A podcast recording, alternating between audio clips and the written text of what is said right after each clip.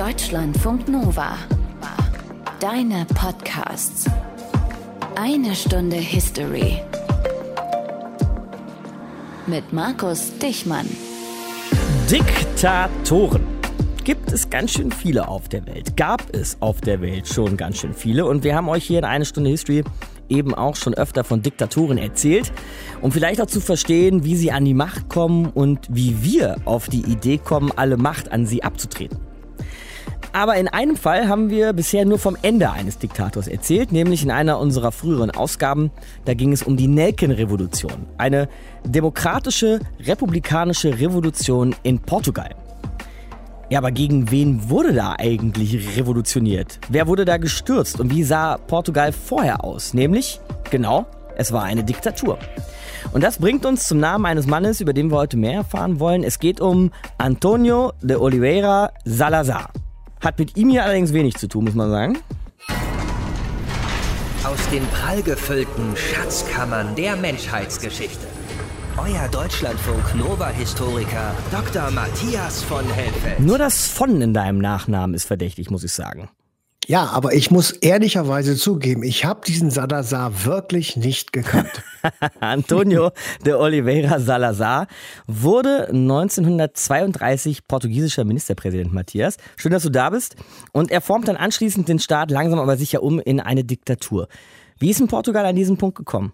Naja, also Portugal hat wie alle anderen europäischen Staaten auch eine lange und sehr wechselvolle Geschichte. Es war aber in früheren Jahrhunderten eine sehr große und sehr starke Kolonialmacht und hat sich damit natürlich auch allerlei Probleme an den Hals geschafft. Es gab immer wirtschaftliche Schwierigkeiten und man musste sich immer um die Kolonien kümmern. Und gleichzeitig ist es sehr oft so gewesen, dass das Land von Königen regiert worden, die aus anderen Ländern kamen. Mhm. Ein ganz prominenter war zum Beispiel Ferdinand II. von Sachsen, Coburg und Gotha. Der regierte bis 1910. Das will heißen, die politische Lage in Portugal war immer relativ instabil und es gab über viele Jahrhunderte oder Jahrzehnte besser gesagt ökonomische Krisen, die das Land immer sehr schwer erschüttert haben.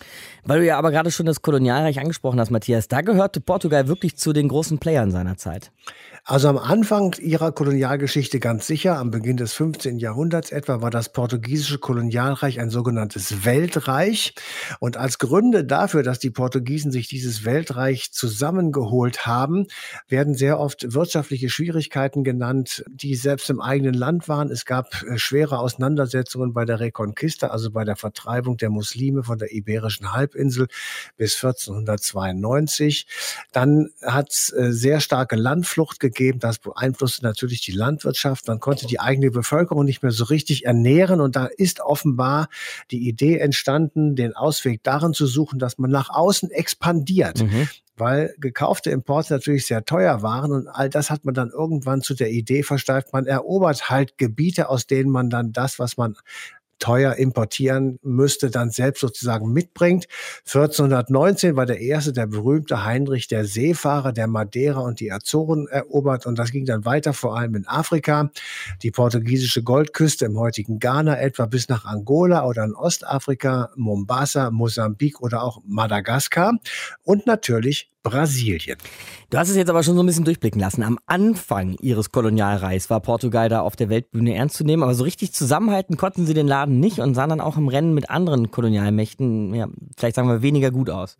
Ja, weil die nämlich sehr viel größer waren und sehr viel mächtiger, allen voran natürlich England, aber natürlich auch Frankreich. Aber man wollte den auch so ein bisschen gleich tun und äh, hat dann auch versucht, die Kolonien, die man in Afrika hatte, sozusagen zusammenzufassen, um dort so einen portugiesischen Block herzustellen. Man nannte das die Rosa Landkarte. Mhm. Und diese Rosa Landkarte, die sollte gehen von Angola bis Mosambik, also im südlichen Afrika. Das scheiterte aber an England, denn die wollten auch so eine zusammenhängende Landkarte haben und das ging dann genau durch diese rosa Landkarte deswegen scheiterte es. Also im Grunde genommen ist die Kolonialpolitik der Portugiesen gescheitert und das hat sich dann natürlich auch auf die Innenpolitik niedergeschlagen.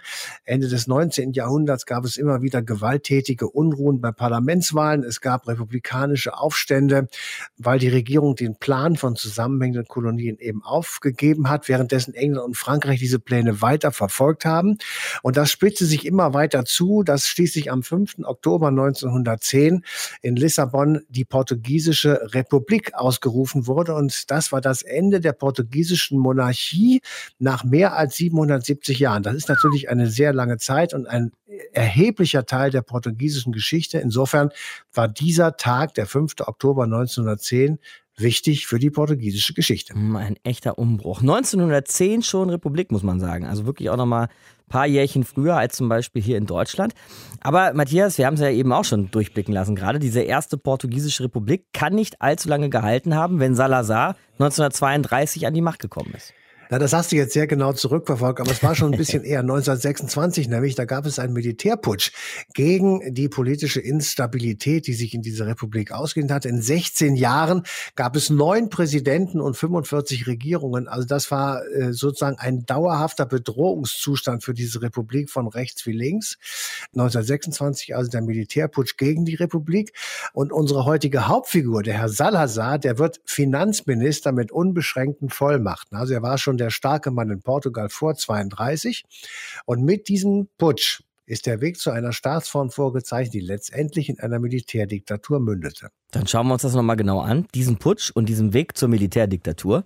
Und das machen wir mit einer Stunde History Portugal-Fachfrau Grit Eggerichs. Ein kleines rechteckiges Stück Land am Rand von Europa. Das war Portugal vor rund 120 Jahren. Weder groß noch gewaltig, aber sympathisch ist es, dieses Stück Erde. Zwei Seiten zeigen zum Land, zwei Seiten zum Meer. Zu klein für seine vielen Kolonien in Afrika und Asien. Der Staat hatte nicht einmal die Mittel, um sie auszubeuten. Die Monarchie lebte über ihre Verhältnisse und schrappte mehrmals knapp am Staatsbankrott vorbei. Je schwächer der portugiesische König wurde, desto mehr Menschen wollten ihn vom Thron stürzen. Im Oktober 1910 gingen Republikanerinnen und Republikaner in Massen auf die Straßen. Ein euphorischer Moment, nach einer langen Zeit des Stillstands und der Unterdrückung, schreibt die Zeitung O Mundo. Man kann sich keine Vorstellung von der Begeisterung machen, die in der Stadt herrscht. Die Menschen sind wirklich verrückt vor Freude. Man kann sagen, dass die gesamte Bevölkerung Lissabons auf der Straße ist und für die Republik einsteht. Und die wurde dann auch ausgerufen. Und zwar eine ziemlich radikale Variante, die mit den alten Mächten komplett aufräumen wollte. Adelstitel wurden abgeschafft, die Jesuitenkloster geschlossen, Padres in den Kerker geworfen. Die Begeisterung für die neue Staatsform hielt aber nicht lange an. Wie die Monarchen vor ihnen hatten auch die neuen Machthaber keine Ahnung von öffentlicher Verwaltung. Niemand im Land schien irgendeinen Plan zu haben. Monarchisten kämpften gegen Republikaner, Republikaner gegen die katholische Kirche und alle waren nochmal untereinander zerstritten. Antonio de Oliveira Salazar beobachtete das Chaos in Lissabon aus sicherer Entfernung, als Student in Coimbra, im konservativen Norden des Landes. Dass er hier an der einzigen Uni des Landes Jura und Wirtschaft studierte, hatte er seinem Fleiß, seiner Intelligenz und Freunden und Förderern in der Kirche zu verdanken. Ein seltener Bildungsaufstieg, denn Antonio ist in einem kleinen Bergdorf in einfachen Verhältnissen groß geworden. Einfach, aber geordnet. Mit viel Disziplin in einem gut organisierten Haushalt. Und diese Ordnung schätzte er so sehr, dass er um keinen Preis Teil der republikanischen Unordnung sein wollte. Mit 33, da war er schon Wirtschaftsprofessor an der Universität Coimbra, hat er gesagt: Ich bin nicht, ich war nie und ich werde nie Politiker sein. Zehn Jahre später war er Regierungschef von Portugal und blieb es eine ganze Epoche lang. Aber der Satz war sein voller Ernst gewesen. Denn die Politik in dieser Republik war für ihn gleichbedeutend mit Dummheit, Chaos und Bankrott. Und Salazar, als Person und als Wirtschaftsfachmann, wollte ungefähr das Gegenteil. Ordnung, einen ausgeglichenen Haushalt und keine Diskussion. Wir diskutieren nicht über Gott und Tugend. Wir diskutieren nicht über die Autorität und ihre Anerkennung. Wir diskutieren nicht über die Familie und ihre Moral. Auch einigen portugiesischen Offizieren und Generälen wurde es zu bunt. 1926 stürzten sie das amtierende Kabinett. Übrigens die 44. Regierung in 16 Jahren Republik. Aber auch die Militärs produzierten Chaos. Ihr Finanzminister bekam den Haushalt nicht aus den roten Zahlen. Ein Darlehen vom Völkerbund war nur zu haben, wenn Portugal die Kontrolle über seine Finanzen abgab. Fremdbestimmung? Geht gar nicht, schrieb Professor Salazar in einem Artikel und wurde vom Regierungschef gebeten, selbst Finanzminister zu werden.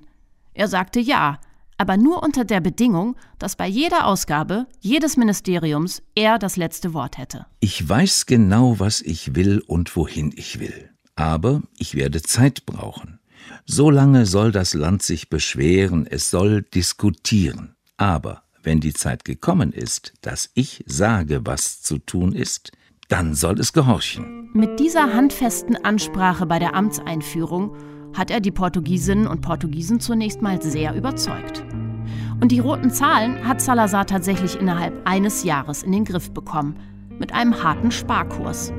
Damit war er der erfolgreichste Minister der Regierung und konnte bald sein nächstes Projekt angehen.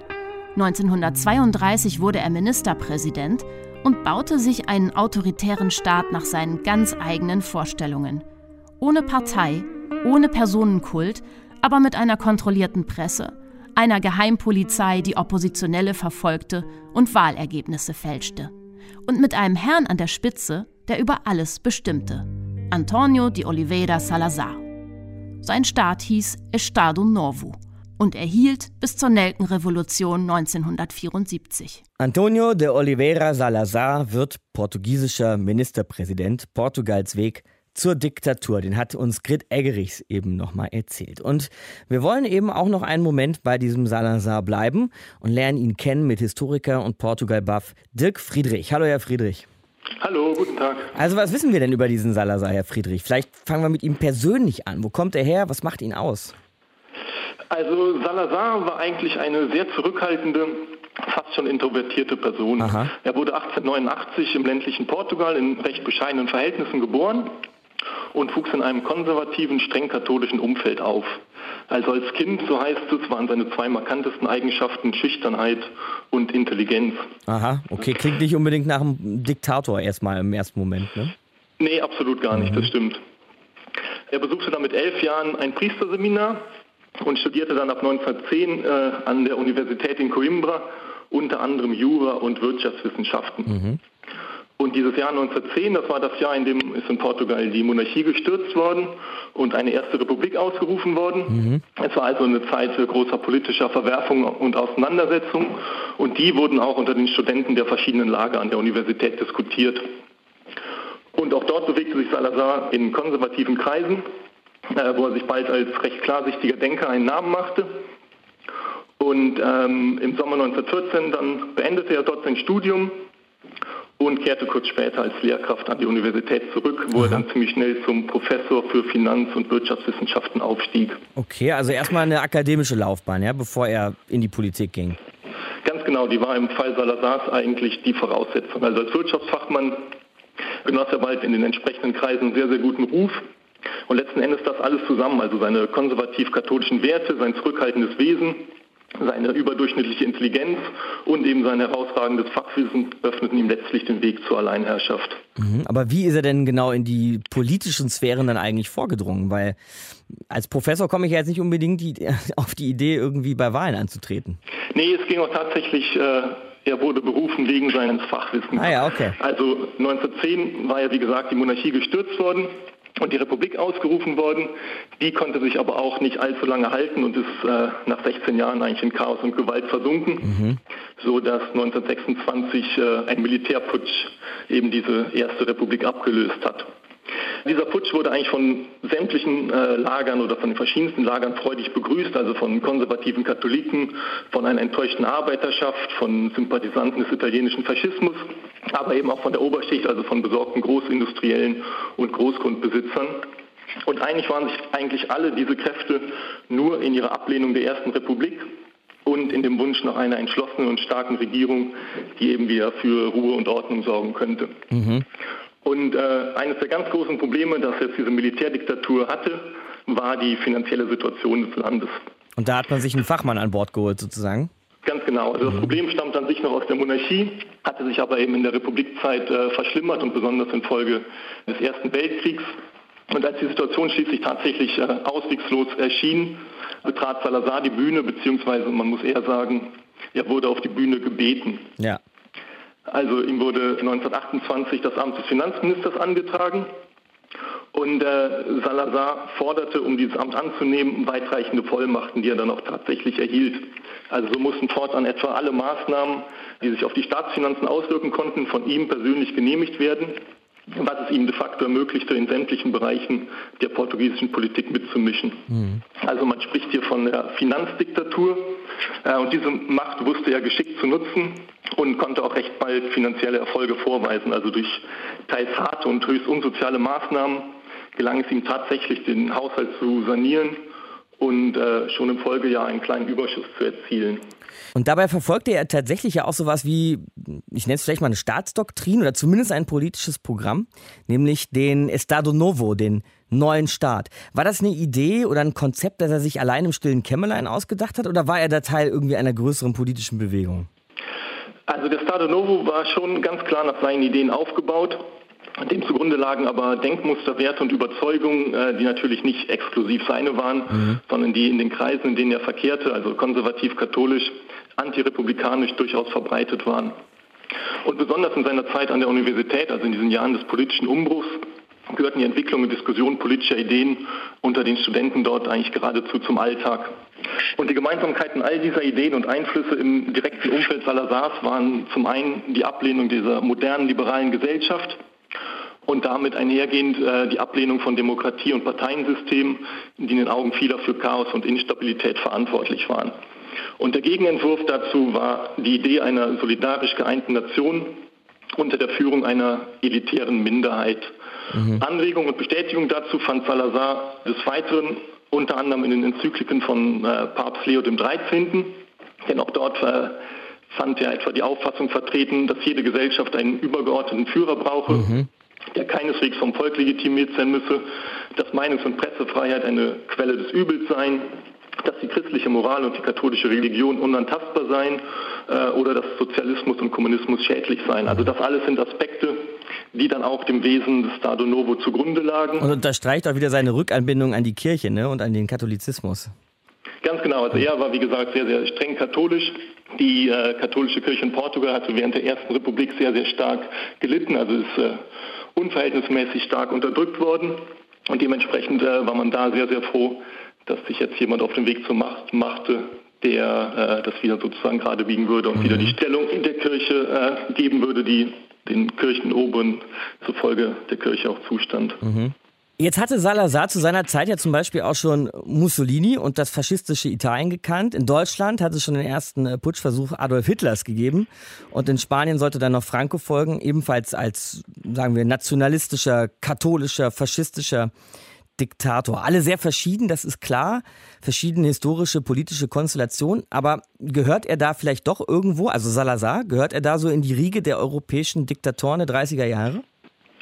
In gewisser Weise sicherlich. Also es gibt äh, im Stade Novo eine Zeit der sogenannten Faschisierung. Das war relativ kurz nach der Ernennung Salazars zum Ministerpräsidenten.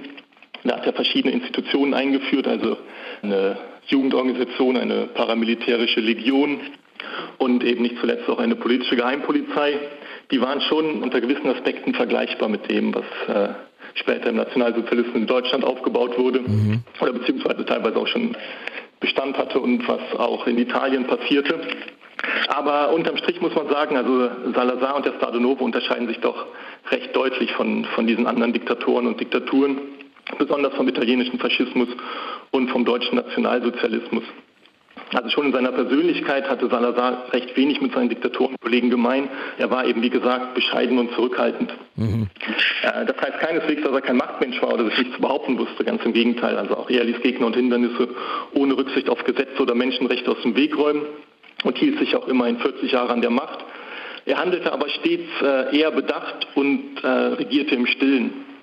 Zudem profitierte er selber außerdem sehr, sehr wenig von seinem Diktatorendasein. Also er lebte zurückgezogen und ohne Luxus oder Ausschweifungen. Und er nutzte seine Macht auch nicht, um sich zu bereichern. Also Salazar sah das Ganze tatsächlich als ein Dienst an seinem Land und nicht sozusagen als, als persönliche Verwirklichung. Zudem lehnte er jede Form der öffentlichen Inszenierung ab und verabscheute jeglichen Führerkult. Also das ging so weit, dass er äh, sogar Staatsbesuchen und Empfängen fernblieb, wann immer er konnte und äh, mal abgesehen von ganz, ganz wenigen Treffen mit Franco im spanischen Grenzgebiet, hat er auch tatsächlich Portugal nie verlassen. Also er hat nicht einmal die portugiesischen Kolonien besucht. Ah, wow. Mhm.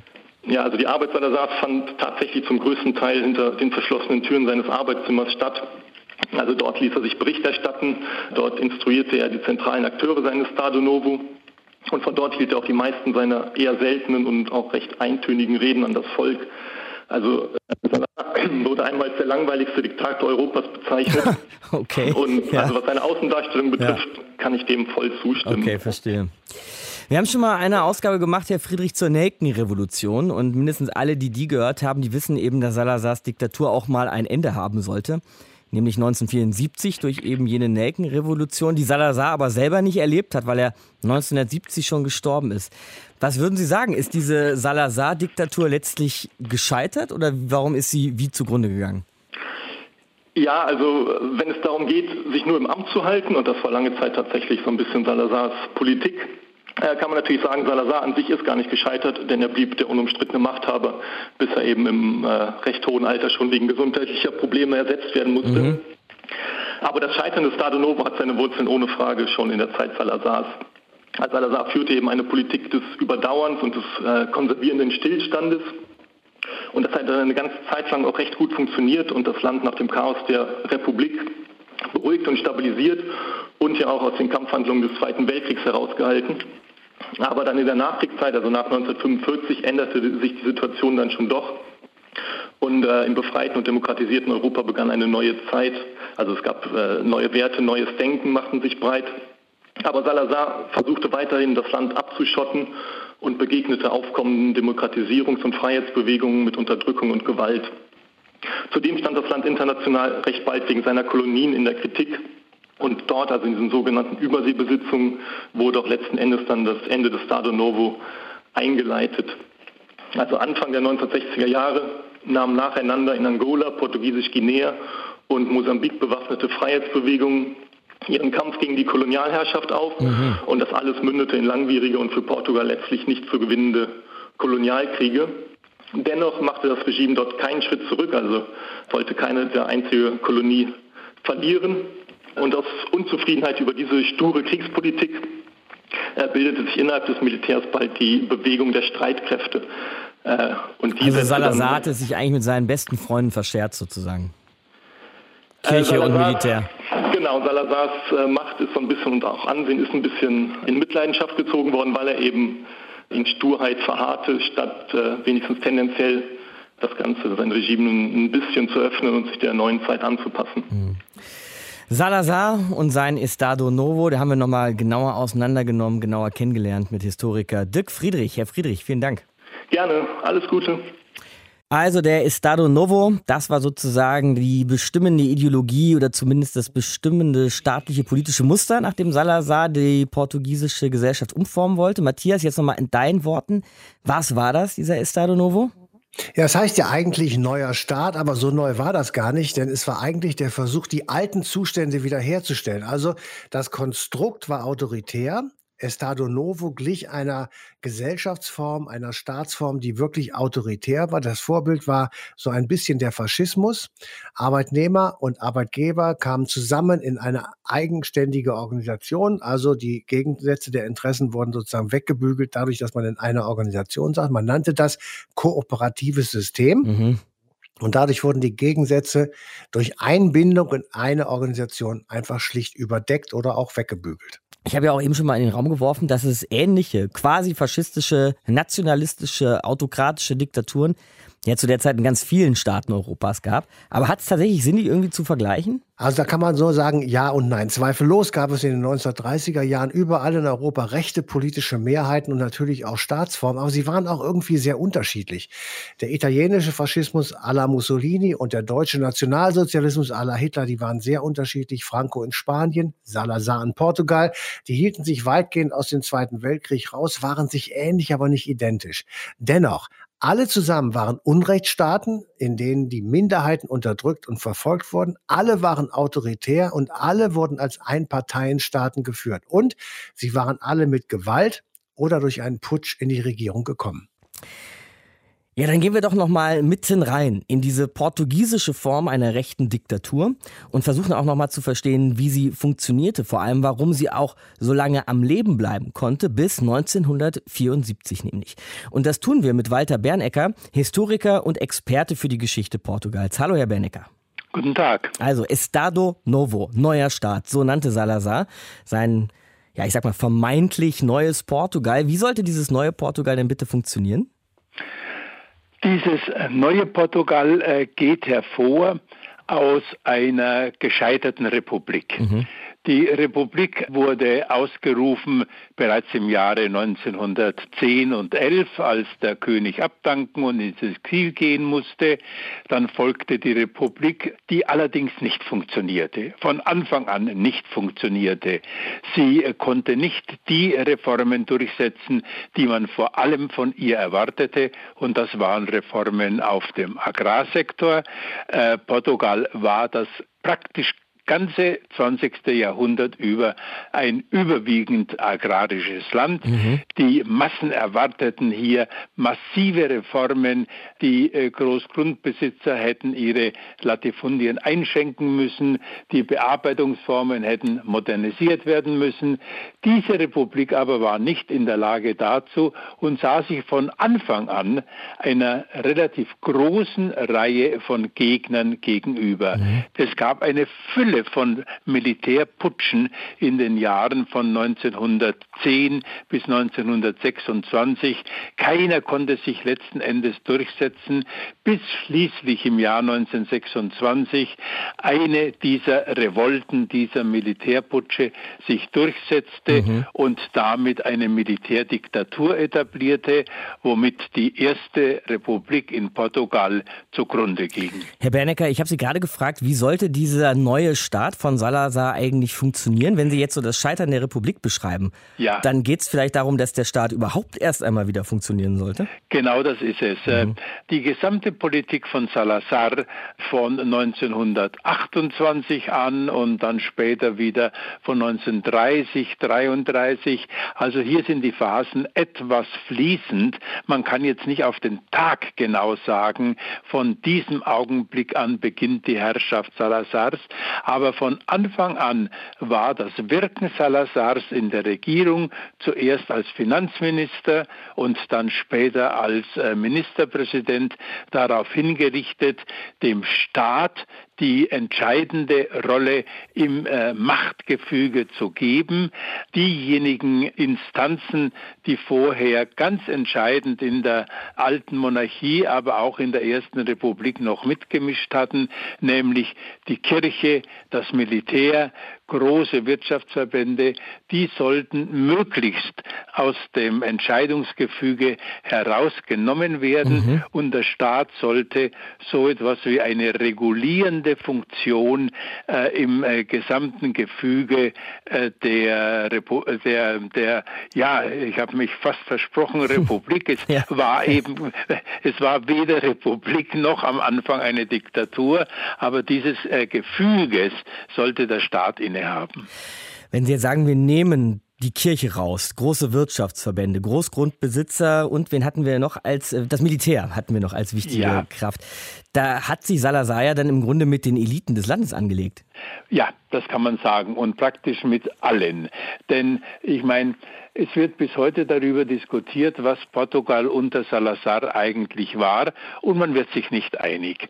Ähm, diejenigen, die vor allem antiklerikal eingestellt war, beschimpfen den Staat als einen ähm, ja, klerikalen, also einen klerikalen mhm. Staat, mhm. ein Staat, der der Kirche nach wie vor viel zu viel Rechte einräumte, da er aus einer Militärdiktatur im Wesentlichen bestand bestand, sagen andere wiederum, er war eine Militärdiktatur, was allerdings das Militär sofort verleugnen würde, weil das Militär sich auch nicht äh, als der mächtige Faktor fühlte. Und das gilt für praktisch alle äh, großen Einzelverbände. Was würden Sie denn sagen, Herr Bernecker? Was war es denn oder wie funktionierte es denn? Das Entscheidende war, ja.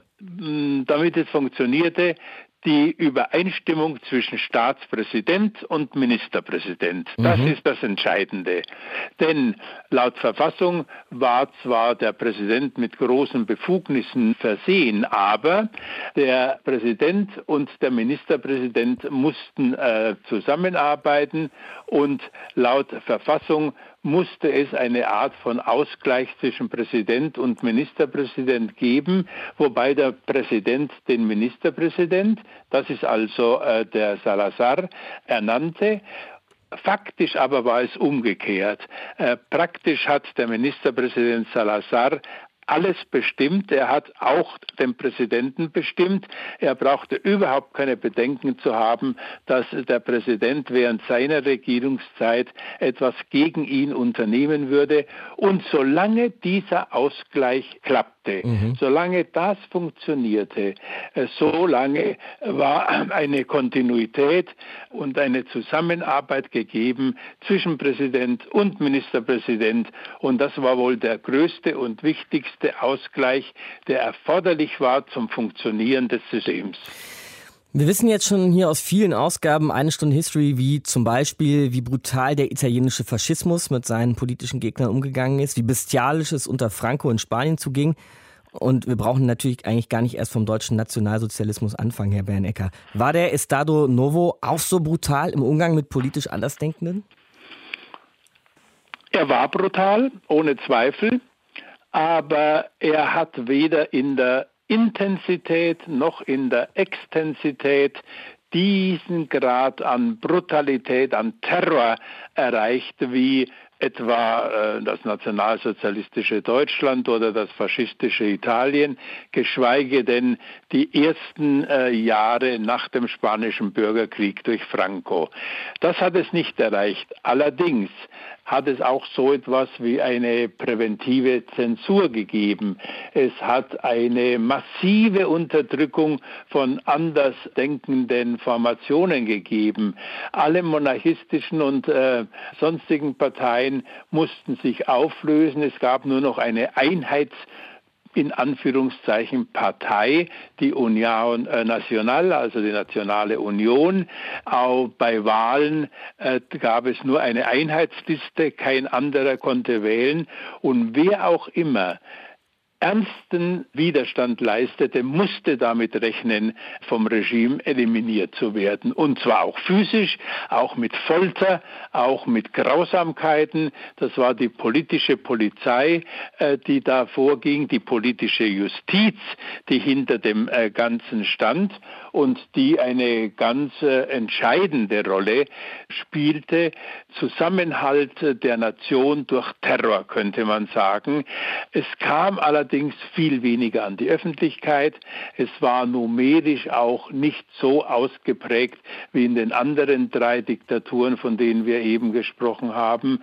Aber Selbstverständlich gab es diesen Staatsterror von Anfang bis Ende und äh, nur dadurch konnte ex negativo dieser Staat unter der Herrschaft von Salazar zusammengehalten werden. Nur ewig gehalten hat er eben auch nicht. Sie haben ja sein Ende schon angesprochen. Was würden Sie sagen, Herr Bernecker, wann und wie fängt diese Diktatur an zu zerfallen? Es gibt viele Einzelgründe und es gibt zwei Hauptgründe. Der, der Hauptgrund ist äh, kurzfristig gesehen die äh, Weltwirtschaftskrise 1973, der Anstieg des äh, Öles, die große wirtschaftliche Krise, die ja ganz Europa erfasste, die massiv massiv auf Portugal einwirkte, weil es eine sehr einseitige Wirtschaftsstruktur hatte, nämlich große Dominanz nach wie vor der Landwirtschaft, relativ geringe Dominanz äh, der äh, Industrie und äh, noch geringere dann des Dienstleistungssektors. Als das ins Schwanken geriet 1973 und folgende, dann konnte sich das System nicht mehr halten, weil die erforderlichen Devisen nicht mehr kamen. Äh, die Landwirtschaftsprodukte waren äh, nicht ausreichend, um das System tragen zu können. Und äh, hier gab es ein Zusammenwirken von Wirtschaftskrise, massiver Wirtschaftskrise und politischer Krise, nachdem in den Jahren vorher die politische Opposition angestiegen war. Das ist der kurzfristige Grund, aber ein ganz massiver und wichtiger Grund. Und der zweite Grund, warum das System nicht überleben konnte, das ist die Kolonialkrise. Ein Krieg, der immer äh, größere Abneigung im portugiesischen Volk erfuhr, der dann eine Abneigung, die dann übersprang auf Teile des Militärs, sodass es zu einem ganz wichtigen Konflikt innerhalb des Militärs kam, der sich dann eben im April 1974 äh, in der berühmten Nelkenrevolution entlud. Genau da, an der Stelle lohnt es sich dann auch nochmal unsere Ausgabe, unsere Sendung zur Nelkenrevolution euch ans Herz zu legen. Und bis hierhin sage ich Danke an Walter Bernecker, Experte für die Geschichte Portugals. Danke, Herr Bernecker. Gerne. Dann lassen wir mal den Estado Novo Estado Novo sein und auch Salazar Salazar sein und schauen uns mal das Portugal des Jahres 2022 an. Matthias, ein klar demokratischer Staat, ein geschätztes Mitglied der Europäischen Union. Frage ist nur, hat sich Portugal mit dieser Episode, diesem Kapitel Salazar der eigenen Vergangenheit wirklich auseinandergesetzt? Naja, wir werden das sicher gleich nochmal genauer untersuchen, aber so viel schon mal vorweg. Es gab zwischen 1936 und 1954 ein Konzentrationslager in Portugal, also auch noch neun Jahre nach dem Zweiten Weltkrieg. Vermutlich hat es 36 Tote in der Haft gegeben. Es gab Folter und unmenschliche Haftbedingungen. Und was man auch weiß, ist, es gab Besuche von portugiesischen Polizisten und Militärs in deutschen KZs. Mhm. Und die portugiesischen Bewacher, die wurden zum Beispiel im KZ Dachau ausgebildet. Und das haben sie dann zurückgebracht nach Portugal, wo es dieses KZ, von dem du sprachst, noch bis 1954 gab. Das ist ja schon eigentlich ziemlich heftig. Nur die Frage ist, ob sich danach Matthias dann was geändert hat in Portugal, so in dieser Zeit 50er Jahre, als sich ganz Europa vom Zweiten Weltkrieg erholen musste. Naja, also die Zahl der Toten ist offenbar tatsächlich drastisch zurückgegangen. Es wurden auch Begnadigungen ausgesprochen. Die Gefangenen aus den KZ wurden in reguläre Gefängnisse verlegt. Und nach der Nelkenrevolution von 1974, da hast du ja gerade schon darauf hingewiesen, wir haben übrigens in dem Buch History für Eilige Band 1 einige Rechercheergebnisse dazu. Da wurden die Lager noch weiter genutzt bis zum 19. Juli 1975. Und die Täter, und das ist wirklich bedenklich, die wurden nie vor ein Gericht gestellt. Also beim Wörtchen Aufarbeitung landet man am Ende ja immer, wenn es um so grausame Zeiten und grausame Regime wie die von Salazar geht, denn das darf man ja nie vergessen, am Ende wurden sie eben doch nie nur von einigen wenigen getragen, sondern da gehören schon immer große Teile der Bevölkerung zu. Also, Aufarbeitung in Portugal. Unser Thema jetzt noch mit unserer Korrespondentin für Portugal, nämlich mit Franka Welz. Hallo Franka.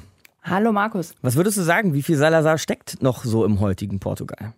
Also ich finde es bemerkenswert, wie weitgehend spurlos diese Zeit verschwunden ist, denn ähm, diese Diktatur hat ja immerhin fast 50 Jahre gehalten und war damit die langlebigste Diktatur mit faschistischem Einschlag, die wir in Europa haben. Vielleicht, weil sie relativ schleichend begonnen hat und buchstäblich über Nacht geendet hat, also mhm. und das Ganze jeweils ohne Bürgerkrieg.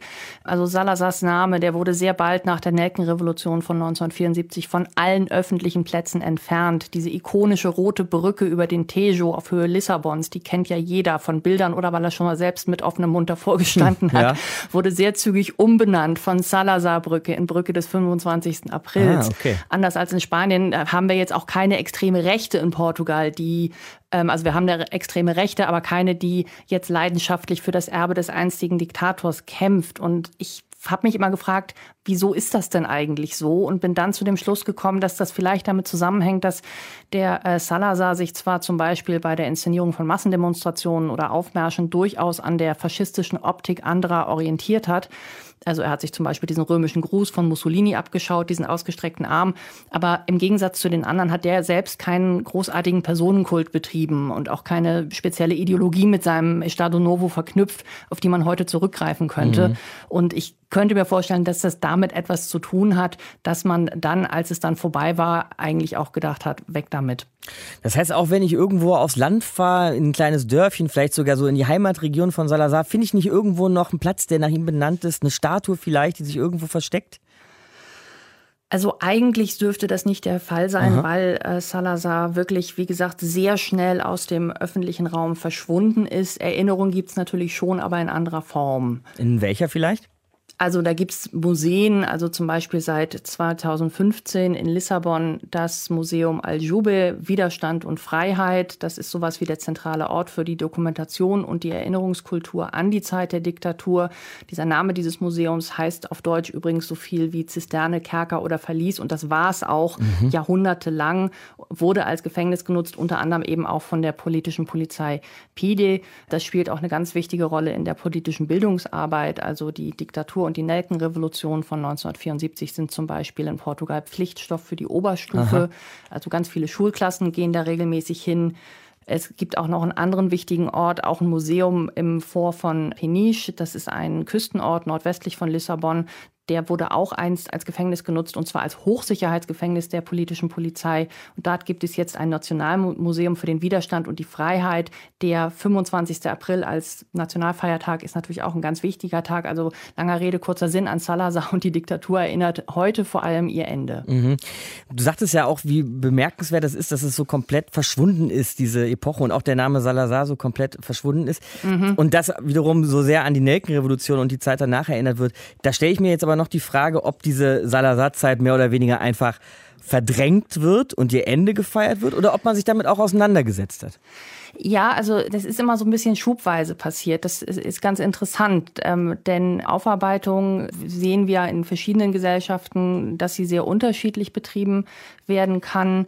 Also nach dem April 1974 wurde natürlich erstmal der Staat umgebaut und sich auch mit dem Erbe dieses Estado Novo auseinandergesetzt. Also da gab es dann verschiedene bürgerliche und staatliche Initiativen, die sich mit der Aufarbeitung und der Demokratisierung der Gesellschaft befasst haben. Also zum Beispiel so eine Schwarzbuchkommission für Faschismus, die hat mhm. dann zahlreiche Bücher über die Unterdrückung durch das Regime, die Behandlung von politischen Gefangenen, Korruption und auch Zensur veröffentlicht, wurde dann aber 1991 aufgelöst und mit dem Material, was sie zusammengetragen haben, sollte eigentlich ein Widerstandsmuseum eingerichtet werden. Das gibt's inzwischen auch, aber halt erst seit 2015. Oh, das also wir hat sehen, eine Weile gedauert. Da ist dann, ja. genau, da waren eine Weile dann andere Dinge wichtiger. Portugal hatte buchstäblich auch ein bisschen andere Sorgen. Und dann gab es aber diesen Schock von 2007, wenn ich ihn mal so nennen darf. Da gab es im portugiesischen öffentlich-rechtlichen Fernsehen, RTP die heißt dieser Sender, eine Zuschauerbefragung, wer denn der größte Portugiese aller Zeiten sei. Und mhm. da wurden dann nicht irgendwie Leute genannt wie der Dichter Fernando Pessoa oder Luis de Camões, sondern äh, 41 Prozent der Befragten haben sich dann für Salazar entschieden. Und es gab einen Ui. Riesenaufschrei. Wissenschaftler und auch andere Beobachter haben gesagt, also diese Umfrage kann man im Grunde in die Tonne treten, weil sie ist natürlich nicht repräsentativ. Und spätere Umfragen haben auch gezeigt, dass also dann wieder zwei Drittel der Portugiesen fast sagen, nein, wir brauchen keinen neuen Salazar, wir wollen das nicht mehr. Aber das hat dann nochmal dem Ganzen so einen Schub gegeben, dass man gesagt hat, so hoch, wir müssen da vielleicht nochmal ein bisschen offensiver mit umgehen. Und dann haben sich dann bestimmte Prozesse wieder in Bewegung gesetzt, wie halt der der ähm, Errichtung dieses Nationalen Museums für den Widerstand, die halt vorher so ein bisschen brachgelegen haben. Aber es ist, wie gesagt, etwas, was in der Tiefe und Breite noch nicht so richtig ganz durchdrungen ist. Aber mhm. es, es geht voran. Okay. Aufarbeitung ist ja an vielen Stellen, doch was du gerade so beschrieben hast, Franka, sagen wir mal, auch so eine Art Gedankenarbeit. Ne? Also welche Fragen stelle ich an so eine Zeit, mhm. wie gehe ich damit um? Aber es gibt natürlich auch so eine ganz knallhart juristische Perspektive darauf. Gab es mal sowas wie, ich nenne das mal Estado Novo Prozesse gegen Wegbegleiter, also Salazar ist ja nun schon vor Ende dieser Zeit verstorben, aber vielleicht gegen seine Wegbegleiter oder Täter aus dieser Zeit? Ja, also es gab da ja vor allen Dingen eigentlich sehr vieles, was man auch strafrechtlich hätte verfolgen können und auch aus heutiger Sicht müssen. Also es gab da ja nicht nur diese berüchtigten Gefängnisse mhm. in Portugal, es gab ja auch geradezu Konzentrationslager, also zum Beispiel ein übrigens nach dem Vorbild deutscher KZs konzipiertes Lager auf der kapverdischen Insel Santiago, wohin viele bedeutende Kommunisten, Anarchisten, Republikaner, andere Regimegegner gebracht wurden, teils brutal gefoltert worden sind. Und meines Wissens wurde keiner dieser Täter je in Portugal verurteilt. Ganz interessant ist vielleicht auch, dass dieses Gefängnis auch noch nach der Nelkenrevolution für eine Weile als politisches Gefängnis von den neuen Machthabern weiter genutzt und dann auch erst im Sommer 1975 endgültig geschlossen wurde. Mhm. Und das ist inzwischen jetzt auch eine Gedenkstätte seit 2016 und ein Museum. Aber da ist systematisch meines Wissens nicht wirklich vorgegangen worden. Es gibt vereinzelt äh, PIDE-Agentinnen, also diese politische Polizei, Agentinnen und Agenten, die verurteilt wurden.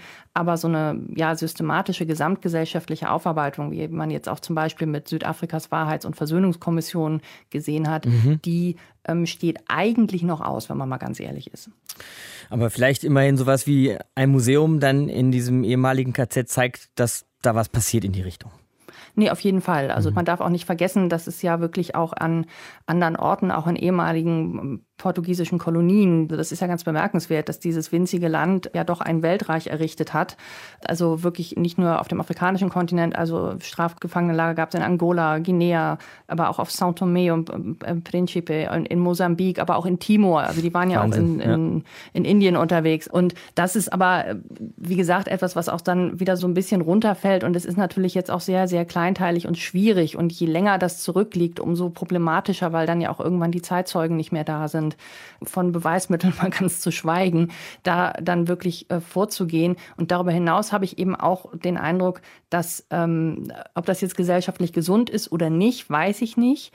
Aber im Selbstverständnis vieler Portugiesen oder auch Portugals an sich dieser Estado Novo etwas ist, was man am liebsten eigentlich buchstäblich vergessen möchte. Also man sieht es auch an Portugal, Aufarbeitung ist kein ganz unkomplizierter Prozess. Franka Welz, unsere Korrespondentin, hat uns die Sache geschildert und erklärt. Ich danke dir, Franka. Sehr gerne. Also Aufarbeitung nicht abgeschlossen. So würde ich das jetzt vielleicht mal kurz zusammenfassen, was wir gerade mit Franka besprochen haben. Aber Matthias, trotzdem ist Portugal ohne Frage, heute habe ich vorhin schon mal gesagt, ein geachtetes und vor allem eben auch demokratisches Mitglied der EU. Also doch ein Riesenwandlungsprozess. Das kann man wohl laut sagen mit sehr vielen Ausrufungszeichen. Der Schnitt kam tatsächlich mit der Nelkenrevolution von 1974. Danach wurde der Staat sozusagen auf den Kopf gestellt. Zum Beispiel wurde das Bildungssystem renoviert mit dem Ergebnis, dass 2015 bei der PISA-Studie Portugal schon über dem OECD-Durchschnitt lag. Das Bruttosozialprodukt steigt inklusive der Corona-Delle jährlich um circa drei Prozent und dennoch ist Portugal natürlich ein relativ armer Staat. Das verfügbare Einkommen pro Kopf im Jahr 2017 2017 lag bei etwa 18.700 Euro. Also, man kann sagen, das Land hat einen sehr schwierigen Angleichungsprozess an die Europäische Union hinter sich und ist dabei zu einer sehr stabilen Demokratie geworden. Falls ihr jetzt innerlich schon den nächsten Portugal-Urlaub plant, um dann nächstes Mal auch mit wachen Augen auf alle Salazar-Überbleibsel zu achten, dann habe ich noch einen Tipp für euch. Das war's für eine Stunde History für heute. Noch ein Tipp, nämlich fahrt doch mal die knapp zweieinhalbtausend Kilometer von Hannover nach Porto mit dem Fahrrad. Das Fahrrad ist nämlich vor 205 Jahren erfunden worden und hätte sich so eine Geburtstagsfahrt echt verdient. Das dann nächstes Mal nämlich in eine Stunde History. Die Erfindung des Fahrrads, nicht die Fahrt nach Porto, mit Markus Dichmann. Macht's gut. Ciao. Deutschlandfunk Nova. Eine Stunde History. Jeden Freitag neu. Auf deutschlandfunknova.de und überall, wo es Podcasts gibt. Deine Podcasts.